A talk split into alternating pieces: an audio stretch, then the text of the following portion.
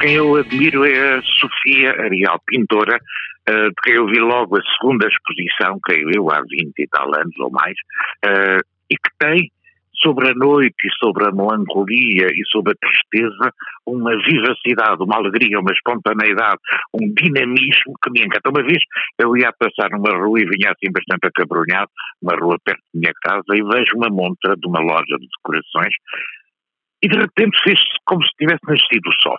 Era um quadro da Sofia Arial, uh, particularmente bonito, e por isso também, por esta conquista diária, uh, uh, trabalhosa, custosa, permanente da alegria. Eu fiz um filme sobre ela, uh, e que ela diz que tem uma pintura vitaminada, ou seja, aquilo que lhe interessa é a manifestação da vitalidade, da energia e da vida.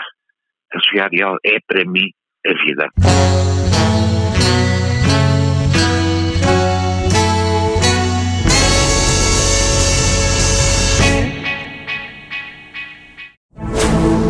Rádio Observador.